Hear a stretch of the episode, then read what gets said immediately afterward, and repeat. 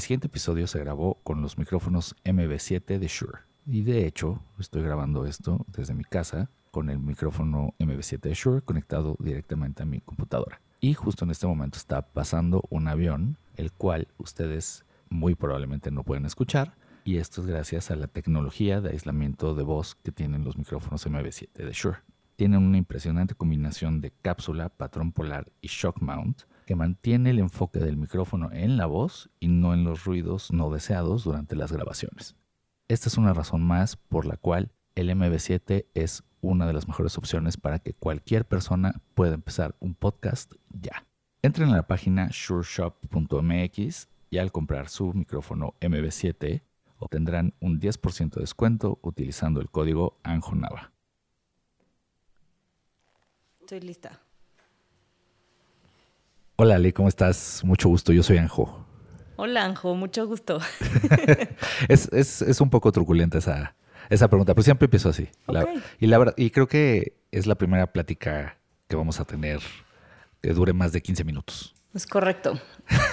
Hemos tenido ya unas cuantas, pero sí, con duración máxima de 15 minutos. Sí, porque tenían como sus interrupciones. Pero me da mucho gusto que hayas aceptado venir y platicar conmigo un ratito rico, ¿no? Platicar. Sí, tomando café y té.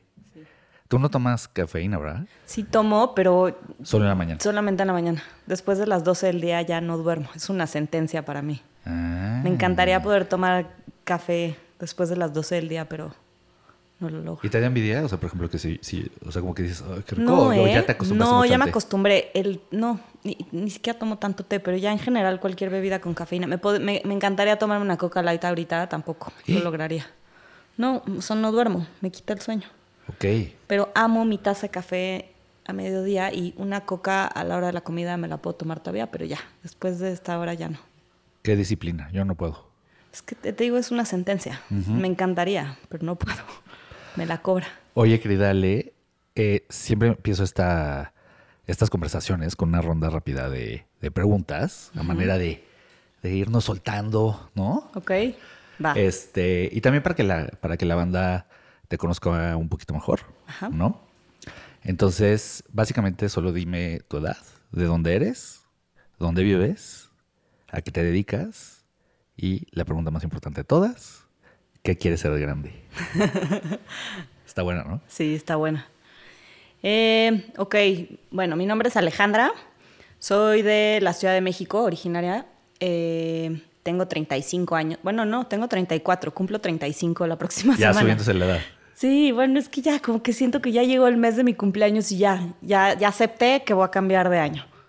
Eh, Yo hago lo mismo, ¿eh? Siempre, pero como un mes antes ya empiezo a decir la edad que voy a cumplir. Justamente eso, eso es lo que me ha pasado. Aclimatar. No sé si es, sí, no sé, pero ya lo estoy haciendo. ¿Cuántos cumples? ¿35? Cumplo 35. Somos del año 86. Ah. Sí, sí, sí. Y bueno, la, ah, soy chef. Bueno, de profesión, estudié primero Relaciones Internacionales, también soy licenciada en Relaciones ¿Ah, Internacionales. ¿sí? Eso no tenía la menor idea. Sí, estudié primero Relaciones Internacionales en la Ibero y cuando salí, pues no, no me encantó. Entonces, al poco tiempo, después de trabajar un par de años, estudié gastronomía, que sí, siempre fue una pasión mía. Ok. Y sí, me he dedicado a eso ya pues, la última década, básicamente. Ok, ok. ¿Y qué quieres ser de grande? Quiero ser feliz, muy feliz. me encantaría, sí, ser una persona que pueda ayudar a otros. Ok, ¿tienes pensado como más o menos cómo? Sí. sí, es una labor ahí que, que, voy haciendo poco a poco, eh, pero sobre todo compartiendo mi experiencia. Creo que tratando de compartir mi experiencia para algunas personas que igual y estén en algún apuro o quieran un cambio, quizás eso les pueda ayudar y hagan algo diferente. Ok, ok, ok. Me gustaría que me contaras, Ale, un poquito de cómo fue tu experiencia, eh, cómo fue tu infancia más o menos, o sea, cómo tu, tu crianza más o menos aquí en la Ciudad de México. Pues mira, yo tuve una infancia, yo diría, muy feliz, o sea, muy plena. Eh, además de vivir en la Ciudad de México y ir a una escuela, pues era una escuela católica muy tradicional, muy conservadora, eh, que eso era un tanto de flojera, en cierta forma. Quizás no iba conmigo, porque nunca he sido una persona ni religiosa, ni católica, ni interesada en eso. Pero eh, lo que sí me encantaba eran mis amigas. Me encantaba ir al colegio porque iba a ver a mis amigas, a pasármela bien. También la otra, la otra cuestión que marcó mucho mi infancia fue ir a Valle Bravo. Todos los fines de semana mis papás desde que éramos muy, muy pequeños nos llevaban a Valle Bravo y pasábamos los fines de semana en contacto con la naturaleza, haciendo deporte, haciendo actividades al aire libre, con amigas allá. También tenía como mi pandilla ahí en el, en el, en el pueblo. En el pueblo y éramos, era una pandilla de niños y niñas. Y era muy divertido porque yo tenía, o sea, era quizás de las pocas niñas que tenía contacto con niños desde muy temprana edad. Y eso hacía, eso me gustaba, o sea, me gustaba interactuar con niños porque yo nunca fui ni la más femenina ni la ni de jugar con muñecas, o sea, era de montar a caballo, eh, hacer deporte todo el día, todo el día, pues sí, haciendo cosas diferentes. Oye, Ale, yo te quería también preguntar cómo fue tu proceso de decisión de carrera. Te digo la verdad, no, creo que no tenía idea, como a muchas personas les pasa, no tenía idea qué quería hacer. O sea, sabía que no me gustaban las matemáticas. Siempre creo que mi vida ha sido un poco así sé que no me gusta. Y, a raíz de eso. y a raíz de eso escojo, pero así exactamente qué me gusta y, así saber perfecto qué es lo que quiero, no estoy segura. Sabía que no me gustaban las matemáticas, me interesaba mucho la historia, me gustaba mucho la política, no sé, había como ciertas ciertas ramas que no me interesaban y por eso escogí como que relaciones internacionales y de hecho ves esa, esa carrera, es de todo. O sea, no, no eres experto en nada. En realidad tiene, es un de todo, pero no eres realmente, no, no, no, no te especializas en nada realmente. Y sí, sí, sí lo notaba. O sea, mis compañeros igual eran como personas que no sabían realmente, digo, obviamente había los clavados que sí sabían perfecto qué querían hacer, pero en general no. No era, no era el caso. está muy cagado porque yo iba a estudiar relaciones internacionales. Ya. Y, y justo quería estudiar relaciones internacionales para tomarme un poco más de tiempo antes de definir como un poco lo que quería hacer. Sí. O sea, era como, yo lo estaba haciendo más como por eh, comprar tiempo. O sea, literal, no tener que este, decidir ya, ah, ok, voy a ser abogado y entonces me voy a dedicar solo a estudiar las leyes, ¿no? Sí. Eh, entonces, eh, o sea, tú básicamente tenías como claro que no te gustaba.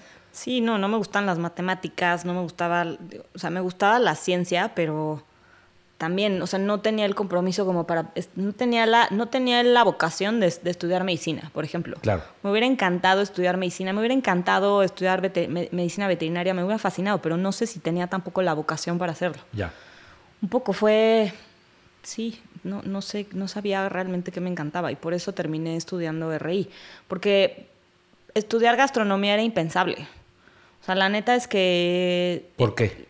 Porque no, porque ¿qué vas a hacer? O sea, ¿qué vas a hacer de chef? ¿Vas a trabajar en dónde? O sea, ¿cómo vas a mantenerte? o sea, es un trabajo. Creo que no había, no había llegado este giro que, que hoy en día los chefs se han vuelto rockstars, pero en su momento no lo eran. O sea, hace 15 años no me parece que fuera el caso. Era como, vas a abrir un restaurante, es el negocio más Sacrificado. Sacrificado y además volátil. Sí, sí. Es un volado, es una inversión, no tienes idea si te va a ir bien y es súper matado. Pero además no, no, no parecía ser una carrera que no era suficiente. O sea, como estudia algo serio primero, ten un título, o sea, vuélvete un licenciado, eh, abogado, ingeniero, lo que tú quieras, y ya después, si te late, pues estudias como segunda carrera esto. Yo tengo muchas amigas que son profesionistas muy exitosas hoy en día y de carrera y sí, sí se ve ya el, sí empieza a suceder. Nosotros viniendo de, la escuela más conservadora, con ¿no? los valores más conservadores, y sí ya empieza a haber casos de, personas que rompen ese molde. Y qué chingón. O sea, yo profesionalmente no, no sé si yo haya roto el molde, porque definitivamente no, no, no me considero una profesionista exitosa, ni hice ninguna carrera así súper exitosa, ni soy una abogada exitosísima, ni, o sea, no es el caso. Pero sí he roto moldes en otros aspectos, sin duda. Que bueno, es una forma de medir el éxito, yo creo, ¿no? O sea, claro. como no, no, es tanto cuántos premios has ganado en tal cosa o cuántas cuentas has ganado en tal otra o cuántos casos has ganado. Creo que también se define el éxito se define en hacer lo que uno quiere y como, como uno quiere, ¿no? 100%. El otro día alguien, alguien escuché que hablaba de cómo medir el éxito y, no, no tiene que ver, y me encantó lo que, lo que decía. Yo creo que el éxito no se mide en cuánto ganas ni qué tan prestigioso eres.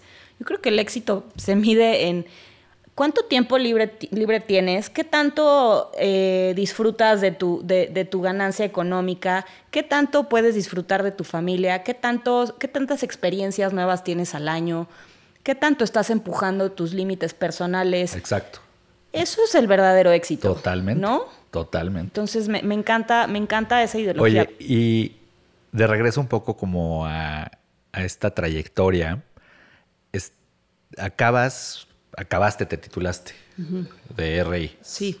Cuando terminé, eh, un poco la idea, te podías te podías enfocar en cuatro áreas. Te podías especializar en medio ambiente, te podías especializar en cultura, en política y, bueno, en, ONGs o en política internacional. No, en, derecho internacional. Ok. Eran como las cuatro. Y la verdad es que ninguna de las cuatro me apasionaba. Y justo cuando salí de la carrera, un primo tenía un negocio de una. un, un negocio que tenían en, en, Puerto, en Puerto Vallarta se dedicaban a la renta de casas con servicio hotel.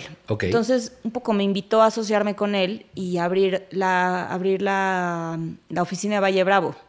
Sea, hacía sentido en su momento, antes de que existiera Airbnb. Es lo que te iba a decir, que era como el precursor de Airbnb. Sí, y funcionaba muy bien porque tienes personas que tienen su casa de fin de semana, que ya no la están usando tanto y que tienen que seguir pagando unos gastos ¿no? de, de mantenimiento, etcétera. Entonces el rentar su casa les funcionaba muy bien. Y por el otro lado también, tú ibas a Valle Bravo y el problema es que había, los hoteles son muy caros. Hoy en día ya hay mejores hoteles que son todavía muy caros, pero ya empieza a haber más oferta. Antes no, eran bastante malos y bastante caros. Entonces funcionaba muy bien este concepto de, renta de casa con, servicio de concierge, de concierge, porque además te organizaban, podías llegar a tu casa y ya tenías el súper hecho, eh, las actividades que querías hacer el fin de semana organizadas, paseos, vuelos en parapente, clases de yoga, lo que tú quieras.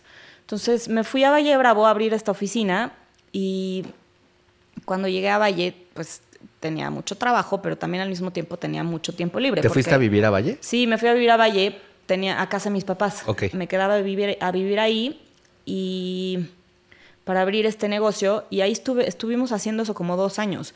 El tema es que tuve un percance.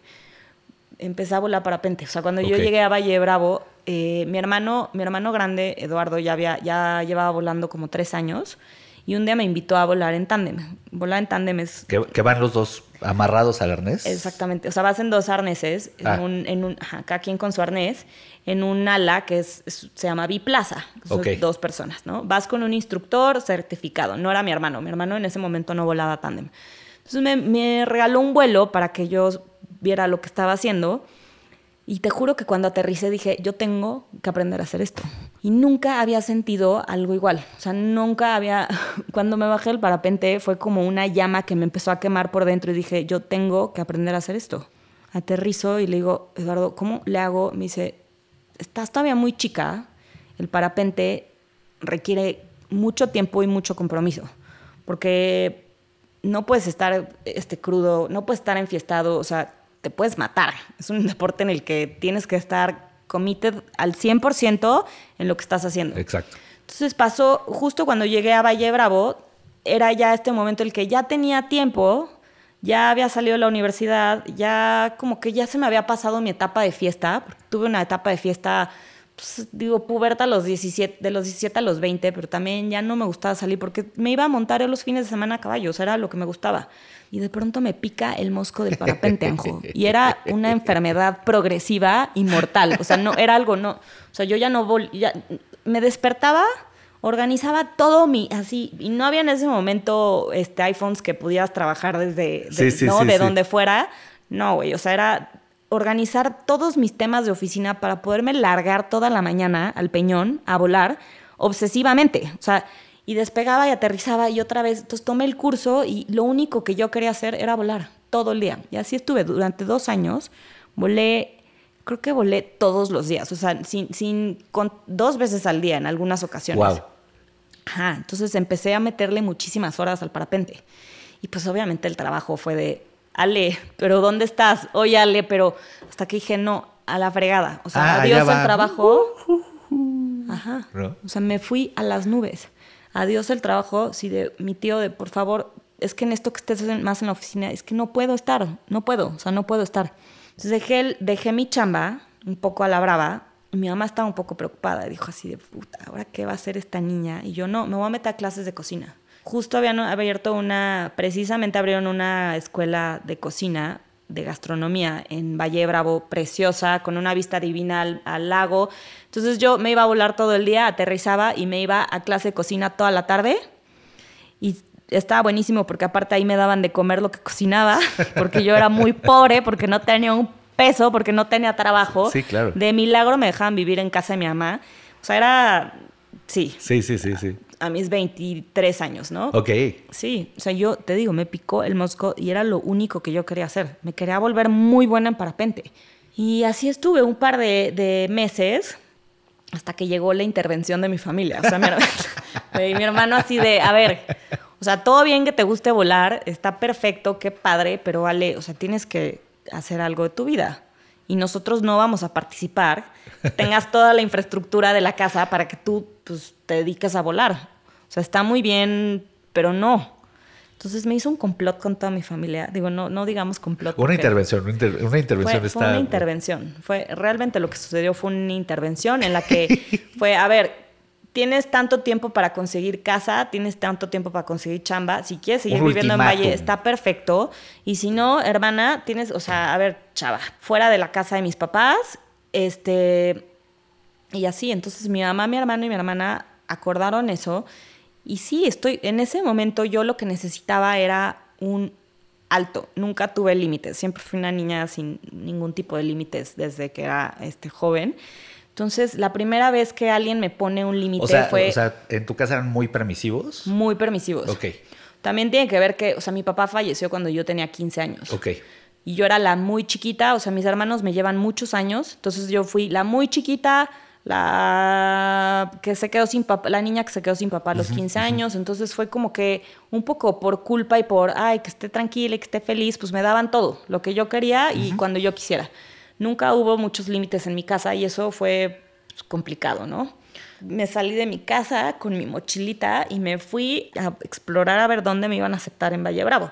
Conseguí un cuartito que me rentaban en una casa, me puse a trabajar en un campamento, daba clases de cocina, tomaba clases de cocina en la tarde y me dedicaba a volar. Y esa era mi vida. Oye, quiero regresar. Está, es, fascinante todo lo que me acabas de decir y de verdad, y lo digo de todo corazón porque creo que pocas veces tenemos la oportunidad de hacer una actividad que dices, me cambió la vida, ¿no? O sea, entonces me quiero regresar un poquito porque me gustaría conocer más de, de ese momento, del, así, del momento en que lo hiciste.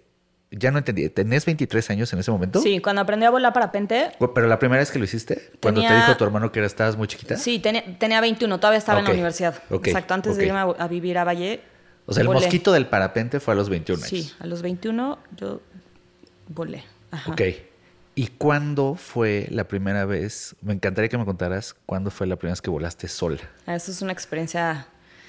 Eh, tomé un curso con.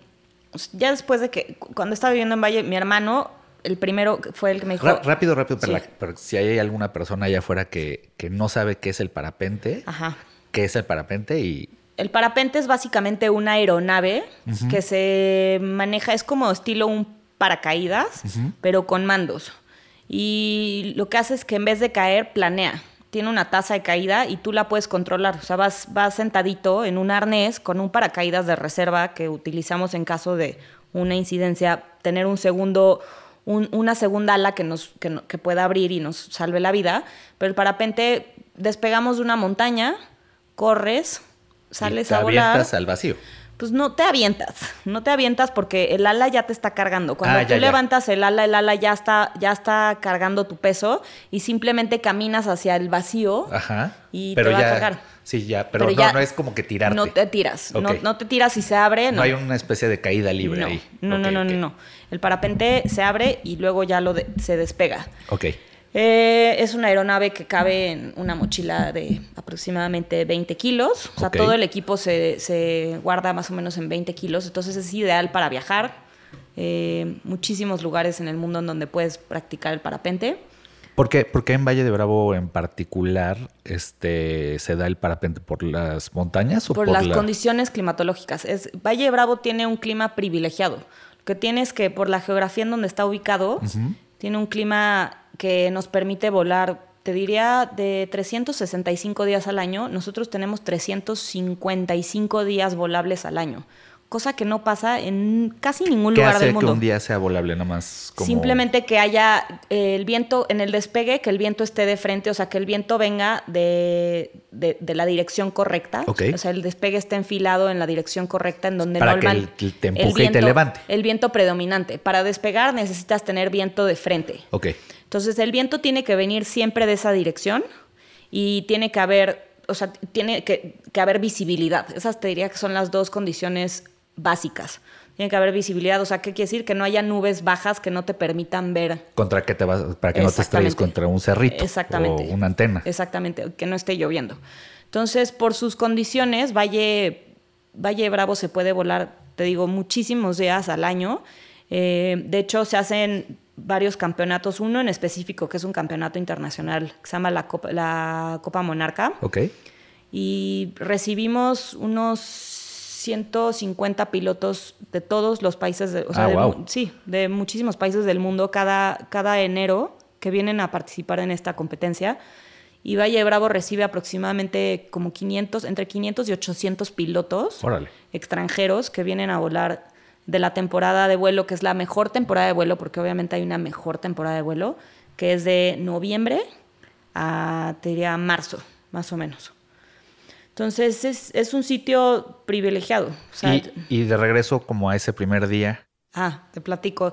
Entonces estuve durante un mes haciendo prácticas y estuve este, haciendo toda mi, mi- mi- mi chamba, leyendo este, mucha meteorología, teoría, eh, tomando clases con estos instructores que me ayudaron. Y el primer día que ya me tocaba hacer mi vuelo, es que es un nervio, desde el día anterior no puedes ni dormir. Sí, o sea, estuve toda la noche pensando cada momento, o sea, como que repasando cada, cuando me pongo nerviosa, lo que hago es que repaso cada momento para tenerlo en la, para ver cómo va a funcionar, cómo se va a dar, desde que me voy a despertar, me voy a subir al coche, voy a manejar, voy a llegar, ta, ta. El chiste es que llego al despegue. y- ¿Tenías miedo en la noche anterior? ¿O, Sí, so- o era, solo era, era- como ansiedad? Era como, como nervio, sí. Ok. Porque obviamente miedo, sabes. ¿miedo? ¿Miedo, miedo? no. Miedo, miedo como tal no. Es como un nervio, como una, una ansiedad de. Sabes que vas a hacer algo difícil, o sea, pero retador. Pero al mismo tiempo sabes que estás en muy buenas manos. O sea, no, el, el tema con el tuyas. parapente, sí, pero también tus, tus instructores, la tecnología. O sea, tenemos, son. El tema con el parapente es que lo haces progresivamente. O sea, no, no de un día al otro te subes y te avientas tú solo, o sea, vas a despegar tú solo, sino que estuviste durante semanas con el ala, trabajando con ella el despegue. O sea, lo único que tienes que aprender a hacer realmente es despegar Claro. correctamente. Levantar el ala bien, que el ala esté bien, y una vez que el ala está bien, tienes que correr y vas a salir a volar. Vas a despegar en condiciones súper benévolas, o sea, al principio, en la mañana muy temprano, que todavía no hay ninguna termal. Termales son estas corrientes de aire caliente que hacen que subas y se vuelven nubes, generalmente se, se- se- ¿no? Eh, y esas las usamos para poder subir y movernos, desplazarnos de una termal a otra, y así es como hacemos vuelos grandes. De, Ah, ajá, exacto. Como sí. si fueran lianas de Tarzán. Ándale, como leonas O sea, de como que te Tarzán. vas colga- vas pero en lugar de de a otra. irte colgando, este, aquí vas. Y también había un videojuego, no me acuerdo cuál era que. Como tipo Mario Bros o algo así, de esos como que jugabas lateral, que había algo como que sol- soltaba así como un vaporcillo. Ajá. Entonces te no ibas moviendo. No me acuerdo, pero No me yo era muy teto de los videojuegos. este. Y el chiste, es que, el chiste es que vas a despegar en condiciones ¿no? súper tranquilas, pero sí aún así estás nervioso porque vas a estar suspendido. Nada quita que vas a estar suspendido de un pedazo de tela con unos hilos a 500 metros del piso en su momento. Entonces, es claro que el estómago se hace un poquito chicharrón, pero Pero no es miedo. No es, es que, es que miedo. te, te hago la pregunta porque justo acabo. Bueno, en este momento estaba haciendo como la. eh, escuchándote, estaba pensando como en los momentos en los que yo he tenido que hacer algo parecido. Pues digo, no sé, por ejemplo, la primera. eh, cuando yo era publicista, por ejemplo, la primera presentación a un cliente muy grande internacional, ¿no? Eh, y justo pensaba, sí, es que nunca tuve miedo eh, porque en el fondo estaba preparado. O sea, nunca me aventé ahí al vacío este, sin saber. Exactamente. ¿no? Estás es muy dif- preparado. o sea, tienes nervios, tienes ansiedad, puedes tener otro tipo de cosas, pero no miedo. Creo que el miedo se da por la falta de control. Totalmente. Y esa es otra de las, de las cosas que creo que por lo que se vuelve tan adictivo el parapente, o en general las actividades que, que tienen este componente adrenalina, porque estás muy en control. Llamadas en los 90 extremas. Sí, extremas. Son actividades extremas. Yo veo mucho más extremo, muchas actividades más que, que volar en parapente, pero hoy en día, ¿no? Que ya lo hago y, y sé los riesgos. Pero sí, este, este momento es casi me- meditativo para mí. O sea, estar en control de la situación en donde sabes que no la puedes perder, güey. O sea, nadie te va a Claro. bajar de ahí. Esta eres tú y tu parapente y tú te pusiste en esa situación y ahora la resuelves. Entonces es como este sistema de resolver lo que te vaya tirando la vida, ¿sabes? Es muy adictivo. Y ese, entonces, ese primer vuelo, o sea, llegaste. Llegué, extendí mi vela, estaba mi hermano y sí, llegamos, el- el- era un día de lluvias en julio, había, la nube estaba un poco baja, estaba frío el día, había como, como que se iba a cerrar el despegue, o sea, como que la nube iba a tapar la montaña, entonces Ajá. era como este nervio de, ay no, no, ya, ya, ya llevo toda nerviosa y ahora voy a llegar y no voy a poder despegar, no, qué ansiedad. Entonces esperando a que se abriera, se abriera, se abriera y de repente se abre así, la nube sale, veo, ¿no? El, el- veo toda la, la montaña y puedo Ajá. ver el valle abierto y fuera le Qué va. bonito. Sí, precioso, porque aparte está todo verde, todo, las condiciones perfectas. Órale, vale, vamos a armar tu ala. Entonces ya armé mi, equipo, mi, mi, este, mi revisión de seguridad, mi instructor. Perfecto, estamos listos, el viento está bien, ya sabes, perfecto, lo has hecho millones de veces, lo vamos a hacer exactamente igual. Prueba de radio, me escuchas, estoy en el radio. Y una vez que tú despegues, vas a salir a volar y cuando estés afuera, más separada de la montaña, te vas a meter en el arnés y vas a seguir volando en dirección derechititito hasta el aterrizaje, donde ahí te va a ayudar otro instructor que estaba abajo en el aterrizaje y él me iba a ayudar a aterrizar. Tú aterrizas ya en el piso, digamos, Sí. ya no en el cerro. No, no, no, aterrizas en el piso. Ok. Entonces fue, ok, una, dos, tres, me acuerdo perfecto. Sube el ala, tac, tac, tac, sube perfecto. Salgo corriendo y en el momento que mis pies despegan, fue como un sentir de, me siento tan en paz aquí, esto es- o sea, me siento bien. No me siento ni nerviosa, no me siento angustiada, me siento, estoy disfrutando esto, o sea, esto me gusta.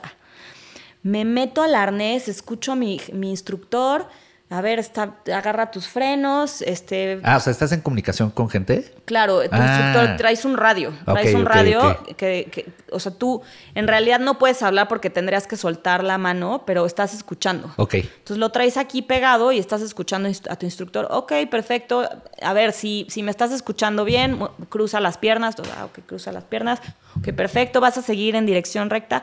Y ahorita Alejandro ya, va, ya te va a ayudar a aterrizar. Y entonces hola Ale, ya estoy aquí, listo para el aterrizaje. El aterrizaje, las condiciones están perfectas. El viento viene de, de suroeste, eh, eh, tal, tal, tal velocidad, condiciones perfectas. Vamos a hacer tu aproximación y vas a hacer exactamente lo que yo haga, lo que yo te diga que haga. Pero en el momento se voltea y me dice, disfruta, voltea a ver el paisaje, voltea a ver el peñón. Eh, donde volamos nosotros se le llama el peñón y es esta roca de piedra majestuosa eh, en este valle hermoso, pero es una piedra muy, muy especial y muy particular. Entonces volteé a ver al peñón y fue como, madre, qué chiquita soy, o sea, y qué, qué locura. Y ahí me entró un sentido de, puta, ahora sí me la volé, estoy, ¿qué estoy haciendo? O sea, estoy colgada de una tela con unos hilos aquí a 500 metros. Madres, Alejandra, ahora sí ya te pasaste, pero te está gustando, sí, pero bueno, ok, concéntrate. Y ya hice, o sea, es un vuelo muy corto, dura 4 o 5 minutos. Ah, ¿en serio? Es muy corto. Los primeros 20 vuelos que haces en el curso de, de- de parapente, lo que te hacen aprender es a despegar y aterrizar. Entonces despegas y aterrizas. Te hacen el despegue que salga perfecto y una vez en vuelo vas derechito al aterrizaje y haces un patrón de aterrizaje, ¿no? Y, y- y entras al campo. Ok. ¿Esto para qué? Para que tú como piloto aprendas a, a medir la relación de la altura y tu llegada al, al- al piso y pues un poco para que puedas ser independiente, ¿no? O sea, Ya. tu instructor no se va a quedar más de 20 vuelos contigo, ya después pasarías a un segundo curso en donde ya te empiezan a explicar otras, como, otras, otras situaciones, como te digo, son progresivas. Ok, ok. Oye, pero entonces al mismo tiempo que te volviste parapentista, que no sé si es la palabra correcta, Es correcta.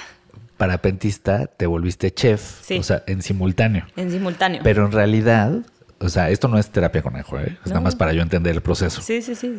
Eh, pero en realidad lo de la cocina era para pagar el parapente, básicamente. O sea, Mm, o, o- no, o cuál era la, in- la inquietud. Me encantaba. Ah, la también. cocina me encantaba. Ok, ok, ok. Es que a mí la cocina me encantaba. O sea, de hecho... ¿Te encantaba entré- o te encanta? No, me encanta. Ok, ok, me fascina cocinar. Me, me fascina, me fascina cocinar. Ok, Me encanta alimentar a las personas. Me fascina. Me, me produce mucho placer.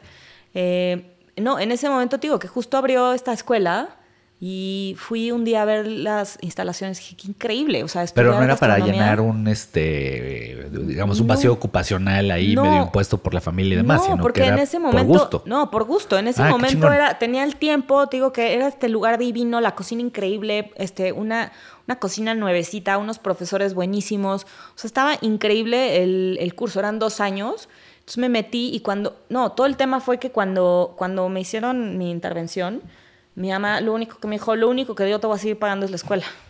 O sea, Ok. me dijo, lo de la cocina, eso cuenta el con ello. subsidio que ibas a tener, digamos, No, de eso vida. cuenta con ello, Ok. porque eso es algo, o sea, estás aprendiendo a hacer algo. O sea, no es que estás haciendo otra cosa, ¿no? Bueno, también volando parapente estás aprendiendo a hacer algo. pero- Sí, porque eso mi mamá fue muy clara conmigo. Me dijo, no apoyo, o sea, nunca les voy a decir que no hagan algo. Eh, mi mamá es increíble en ese, en ese aspecto, pero sí siempre me dijo, en el parapente yo nunca te voy a comprar ni apoyar en nada. O sea, no te voy a comprar equipo, ni Y te eso voy a sí regalar. por miedo. O sea, Sí, porque no, porque simplemente no me lo perdonaría. O sea, si te pasa algo, es como, Ya. o sea, no, no sé, como que mi mamá siempre fue muy tajante en eso. Eh, sí que tiene su lógica de. sí, de- mejor de hagan lo que quieran, ¿no? pero sí, o sea, no te voy a regalar un parapente, por favor, o sea, no, no lo voy a hacer. Eh, yo en día, hoy en día diría lo contrario, o sea, yo a mis hijos obviamente los, los incitaría a que volaran parapente si quisieran. Oye, Ale, y ahora me, me encantaría que me platicaras un poquito más de, de esta transición que tuviste de dejar, como estoy haciendo muy entre comillas, la gran ciudad, ¿no? y hacer de tu casa de fin de semana o del lugar al que acostumbrabas ir de fin de semana, hacerlo tu casa. O sea, de vivir en Valle. Bueno, pasaron muchas cosas. Después de que estuve viviendo en México, eh, tenía este negocio, me dedicaba ya a la cocina y por una situación personal romántica, digamos, eh, se abrió la oportunidad de irme a vivir a Valle Bravo nuevamente. ok. Entonces otra vez Valle Bravo me volvió a jalar. Me dijo, vente para acá, que acá queremos otra vez un poquito más de ti. Ok. Y me fui a trabajar y estuve trabajando allá en... Me ofrecieron una chamba padrísima de, de organización de eventos en un hotel en Valle Bravo y mi jefa era una chida. Eh, pero igual otra vez llegué y me empecé a dar cuenta que no me gustaba, no me gustaba hacer dinero para otras personas. O sea, no, me- es que no me gusta, güey. No me gusta que alguien sea dueño de mi tiempo. Claro, no, no me claro, gusta. claro. Y como nunca lo hice desde el día que salí de la universidad, no me volvió a gustar. No, yo tengo que ser autoempleada, ya me di cuenta, o sea, no puedo. Yo no puedo trabajar en una oficina No. ni para nadie. Eh, Eso te iba a preguntar si alguna vez trabajaste en una oficina. Nunca. Ok, sí. O sea, sí cuando abrí el negocio con mi primo, pero te digo, era una oficina de una persona, yo. Sí, sí, sí, sí. Entonces otra vez me fui a Valle Bravo, agarro esta chamba, otra vez me vuelve a pasar que no me gusta estar en esa chamba y la voto. Y me doy cuenta, pues me, me- seguí haciendo lo que he hecho durante muchos años, que son bienes raíces en Valle Bravo, renta de casa por fin de semana. Tengo mis contactos y entonces la gente me sigue buscando ca- cuando quiere rentar una casa en Valle, pues es un poco a lo que me dedico hoy en día. Ok. Eso y a los eventos, ¿no? Porque eh, volvió a pasar esto. Y pues sí, entonces llegué a Valle otra vez, otra vez con mucho tiempo, porque lo que pasa con Valle es que tienes mucho tiempo libre y entonces empiezas a, a explorar lugares y situaciones y a conocer personas interesantísimas. Valle tiene una riqueza de humanos excepcionales muy curiosa en todos los ámbitos, eh, desde a mí, mi, tribu del parapente hasta gente que se dedica al paisajismo, se dedica a la permacultura, se dedican a la música, a las artes, o sea, es, es bien interesante todo este movimiento de personas que viven en Valle y, y me empezó a abrir como este mundo al que pues digamos que me empecé, me empecé a clavar en otro tema que me volvió a llamar la atención de igual forma que lo hizo el parapente en su momento. Ok. O sea, nunca pensé que me iba a volver a pasar otra vez, así. No es fácil que yo algo me interese, ¿eh? pero cuando me interesa me obsesiono. Ok, ok. Entonces, un día un amigo me platica. Y no lo sueltas, eso es lo importante que yo puedo ver en esto, ¿eh? porque luego hay gente que es muy clavada. A ver, nunca voy a decir que me vuelvo experta, porque decir que te vuelves experto en un tema me parece muy complicado. Claro, y, es como un poco como hablar de éxito, ¿no? Sí, este, requiere muchísimo. ¿Bajo qué escala? ¿Bajo qué este? escala? ¿Bajo qué esquema? ¿Bajo quién, quién te dice que eres experto en algo? Claro. Eh, pero este amigo un día me platicó de que había estado, eh, había empezado a, usar eh, hongos alucinógenos. Ok. Y fue como, ¿Cómo? Dice, no, sí. O sea, estoy tristísimo, desesperado porque odio mi trabajo. Estoy metido todo el día en, el, en, el, en, esta ciudad que está increíble, pero también tiene un lado súper oscuro. Llevo 10 años viviendo ahí, alucino, extraño México, extraño a mi familia y lo único que me ha dado realmente... alucino, pero de lo malo, no, no del... Exacto. no, de, no de las bondades del hongo alucinógeno o sea, fue todo lo, encontró los hongos alucinógenos y le empezó a funcionar como medicina. Se empezó él a dar dosis de hongos alucinógenos y empezó a experimentar la vida de otra forma. Empezó a entender muchas cosas y empezó a soltar muchas cosas. Y yo dije, ah, sí, qué curioso, porque igual y, igual y me escuchas y dices, ah, esa, esa niña es súper, es, es, este, es súper atrevida, eh, es súper independiente, no le tiene miedo a nada, vuela en parapente, eh, ¿no? Y no, la realidad es que no. Tengo un corazoncito frágil. Tengo una parte muy frágil de mí y una parte muy insegura. Y entonces como que me empezó a resonar. O sea, dije, hijo, chance, yo necesito eso. A mí me suena que yo necesito probar esa, esa sustancia para ver qué, qué, es lo que hay dentro de mí. Siempre he sido de, de probar cosas nuevas y me llamó la atención y los probé. Y probé los hongos alucinógenos y fue como esta experiencia. Otra vez fue volar. Fue volar distinto. Ajá. Y fue, claro, fue otra forma de vuelo y fue otra, una experiencia. Digo yo, qué flojera, nunca, qué flojera escuchar los, los trips de Alien, ¿no? Es como la peor no, a mí me parece muy interesante. Sí, a mí me da muchísima. O sea, no es que me dé flojera, pero entiendo el concepto, pero no te voy a platicar. Me da flojera el esa de otras personas. No de otras. O sea, no. Yo en general ah, no te. contar el tuyo. Sí, no, no sé. O sea, porque aparte, como que no te lo podría explicar, no te voy a dar a entender la idea, pero básicamente me sentí muy bien, me dieron mucha paz encontré un lugarcito en el que un abrazo de, güey, todo va a estar bien. O sea, no importa qué va a pasar en el futuro, no te preocupes, no, no importa que no hayas, no hayas, no tengas una carrera profesional, no importa que no hayas encontrado tu pasión en la vida eh, profesionalmente. Tienes muchas otras cosas. Me empezó como a abrir esta, este panorama. Pero ¿cómo fue? O sea, igual que, que, regresamos a, ese primer vuelo sola en parapente, ¿cómo fue? O sea, digo, ya te había contado tu amigo de su experiencia, ya lo tenías en el radar. O sea, ¿cómo fue ese primer día que tuviste contacto con... Te voy a platicar. El tema es que esta, hay, una, hay un, tipo de hongo que se llama eh, San Isidro, en México se le conoce como San Isidro. Ok. Su nombre eh, es Psilocybe cubensis y casualmente crece en las popos de las vacas. Sí. Y casualmente crece mucho en el campo donde aterrizamos. Porque en temporada de lluvias, que es como en julio, es cuando empiezan a salir y está lleno. Entonces, o sea, está lleno de vacas y de popos de vacas. Está lleno, o sea, hay algunas vacas, pero hay popos de vacas. Ajá. Hay muchos hongos. Hay un mes que está lleno de hongos, de estos, les llaman los hongos locos. Ok.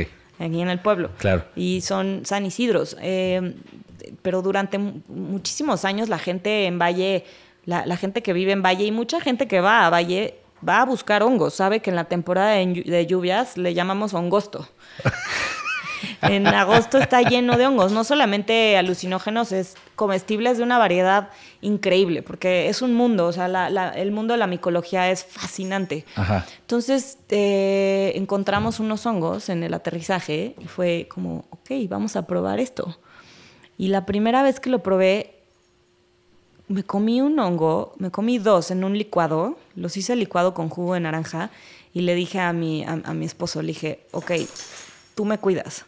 Yo no sé qué vaya a pasar, pero tú me cuidas. Y el otro, va, yo me mantengo al, al, tanto y a ver qué pasa.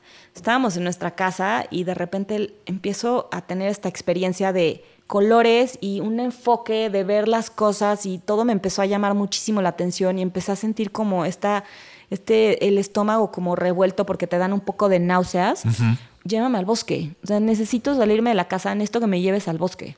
Y ya, me llevó a caminar al bosque con música, fue una experiencia increíble, me abracé de todos los árboles que encontré, me metí al río este, helado, los árboles se movían, eh, la tierra me hablaba, todo crecía, eh, o sea, fue una cosa muy maravillosa. Regresé a mi casa y lo que me llamó la atención es que empecé a dejar de tener ese como, esa como ansiedad con la que vivía, durante semanas me empecé a sentir como extremadamente cuerda, tranquila y en paz. Ok. me llamó muchísimo la atención. Entonces me empecé a clavar a leer sobre los hongos, ¿no? Empecé a leer, eh, o sea, pedí todos los libros que encontré en Amazon. James Fadiman, Alexander Shulgin, eh, Anne Shulgin también. Eh, ¿Cómo se llama? eh, Terence McKenna, toda la información que yo pudiera entender sobre los, hongos alucinógenos y qué era esta sustancia que nos hacía sentir así. ¿Por qué nos hacía sentir así? ¿Por qué no? O sea, ¿qué estaba sucediendo? Porque yo nunca había escuchado de esto.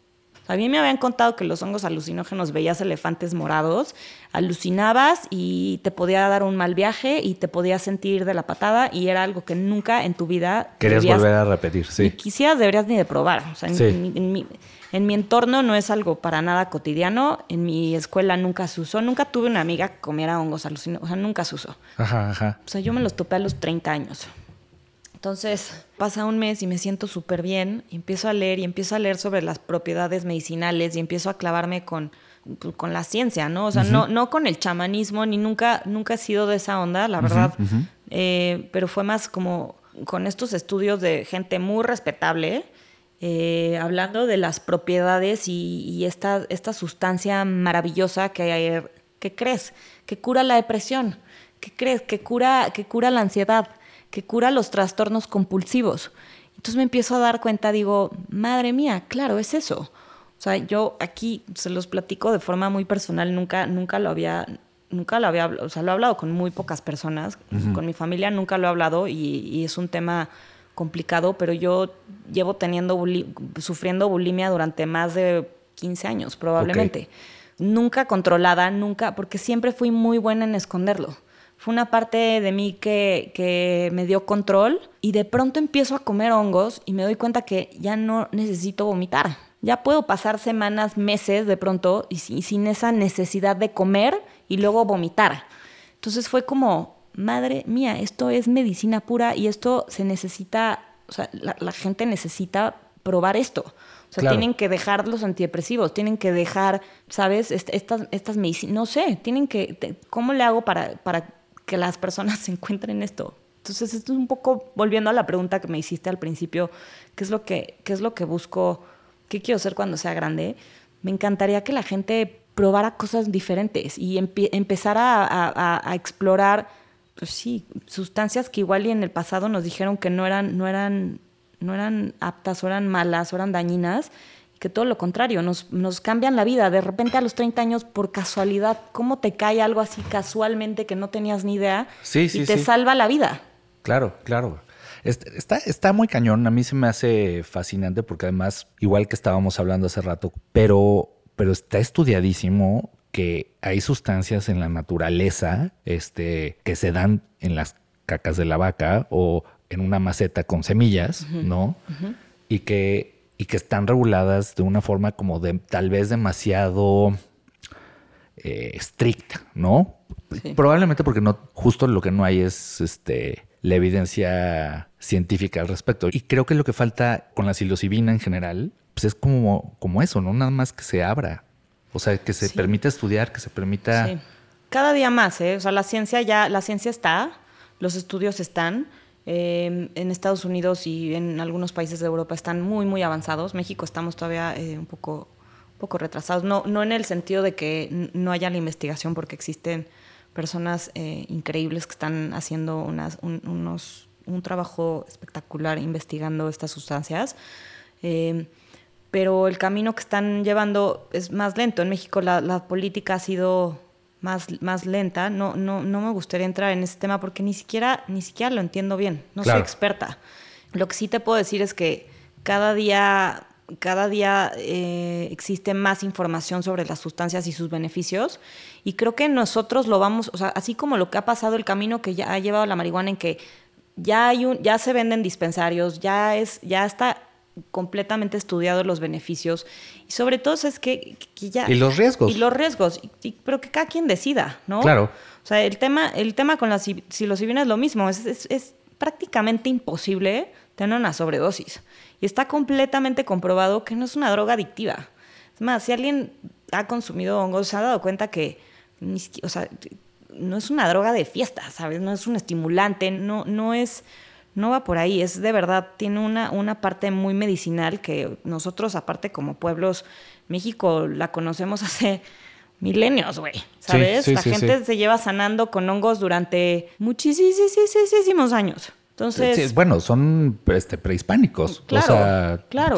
o sea, estamos hablando de siglos. Sí, claro. De su uso. Sí, sí, sí, sí, sí, Medicinal. Su uso este, medicinal, totalmente. Yo, la verdad, le entré súper tarde, eh, pero pues le entré. Y, por ejemplo, tengo como dos experiencias muy particulares y muy diferentes, ¿no?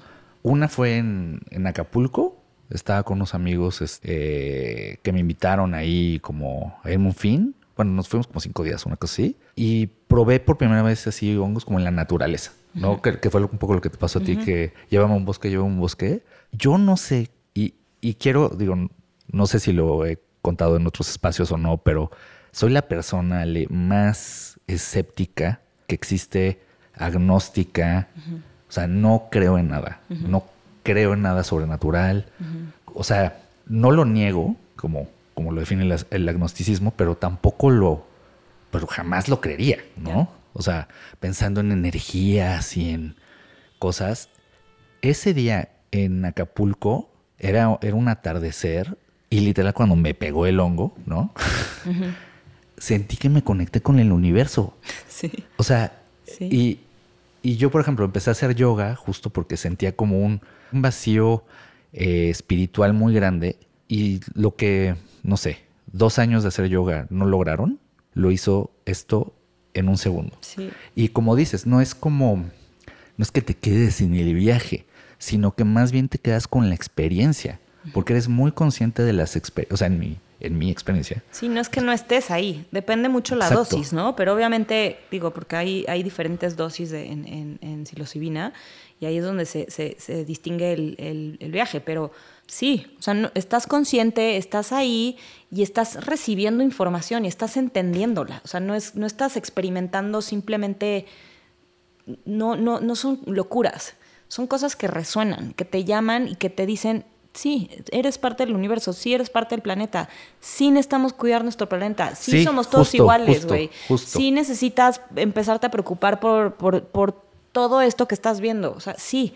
A mí me pasó justo, justo, no, no te quiero interrumpir, pero me pasó justo eso. Me sentí parte de, me sentí parecido a lo que tú sentiste con, con el parapente en el, en, en, cuanto a mi tamaño, me sentí muy chiquito, pero al mismo tiempo me sentí muy poderoso de hacer una diferencia. Sí. O sea, son una cantidad de emociones muy espirituales sí.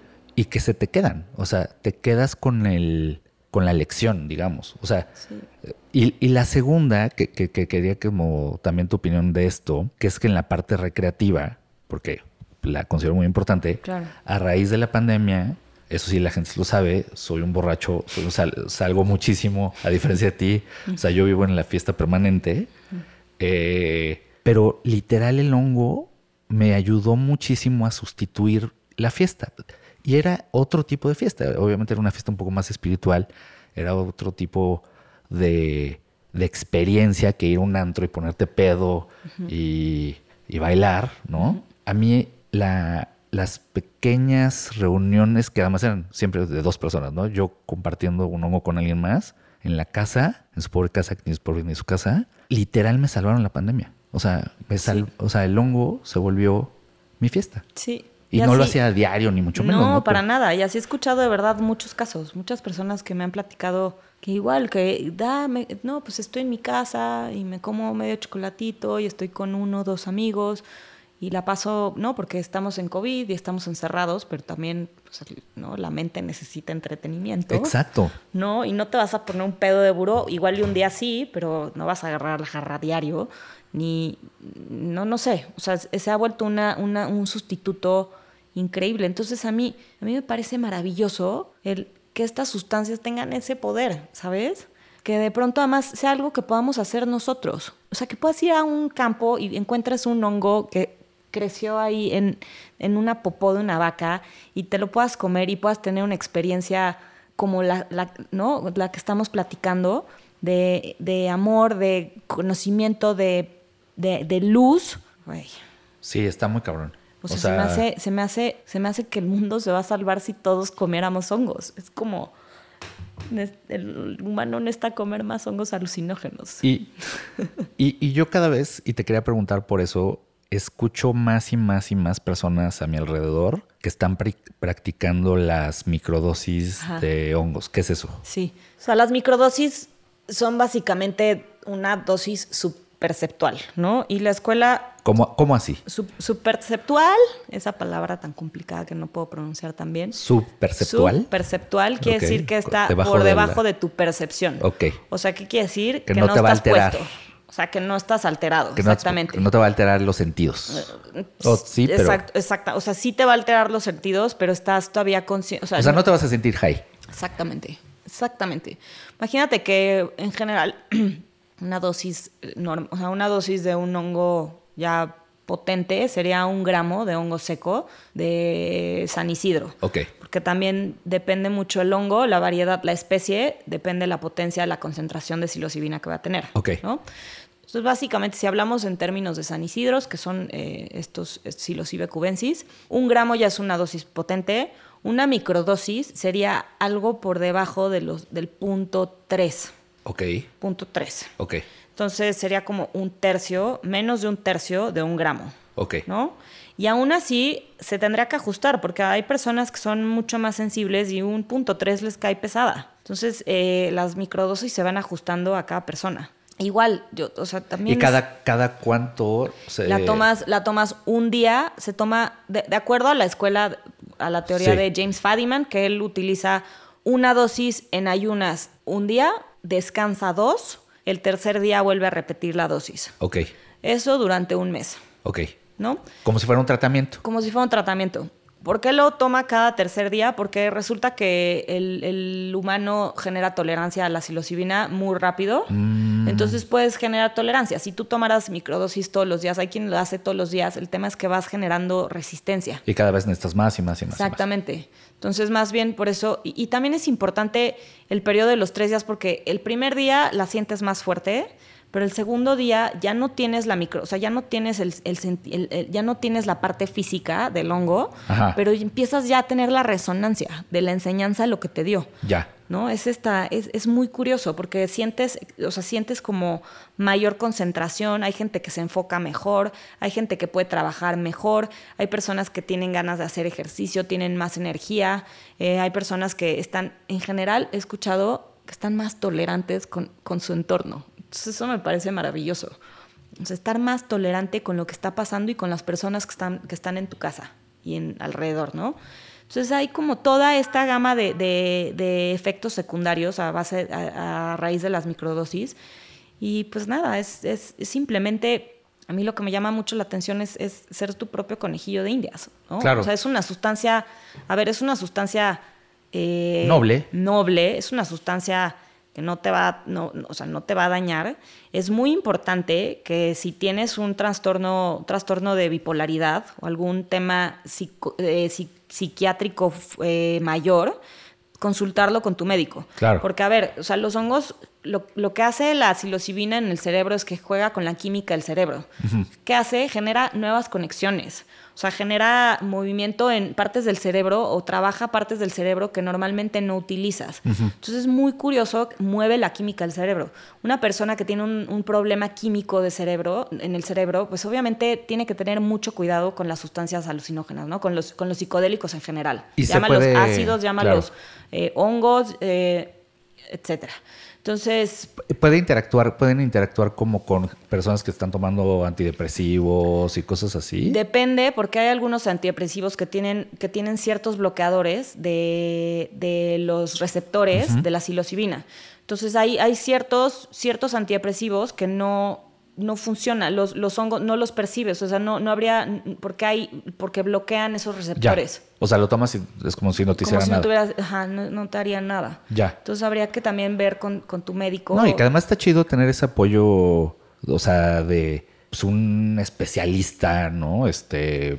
Eso está increíble. Eso, eh, yo espero que a futuro cada día esto, esto vuelva, se vuelva más más mainstream, porque el problema es que tenemos estas sustancias maravillosas, pues son ilegales. ¿Y qué crees? Y hay muchísimas, muchísimos doctores que no quieren trabajar con ellas porque son ilegales. Claro. Pero lo, lo, que sí sabemos es que la enfermedad de la depresión, la enfermedad de la ansiedad es algo que cada día es más recurrente. O sea, yo cada vez conozco más personas que están deprimidas, más personas que, que, viven con ansiedad, más personas que viven con trastornos ah, compulsivos. Sí, ¿no? Y bueno, ¿y pospandemia? Y pospandemia peor, ¿no? Entonces, y, y, todo el mundo, eh, no, que estoy tomando Prozac y, estoy y está muy bien. Yo creo que es importante que vayas a un médico, pero hay personas que, no, que son resistentes al tratamiento. Claro.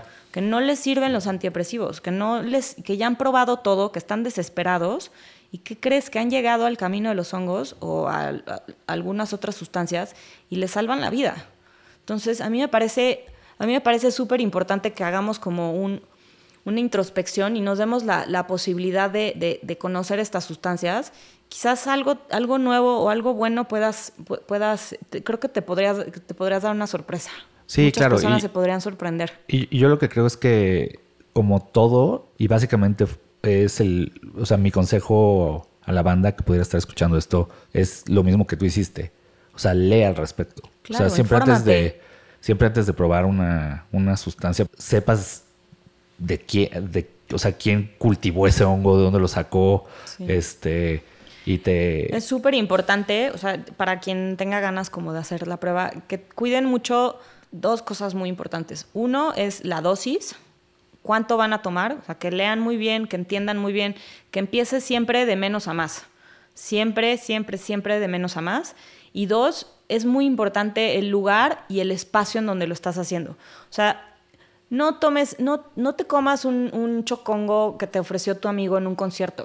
O en un lugar en donde hay gente que no conoces. O en un sitio donde haya muchas, muchas, ¿Estímulos? Eh, muchos estímulos, por ejemplo. Hazlo en tu casa, en un lugar seguro, eh, con, amigos, con, pocas personas, donde te sientas cómodo.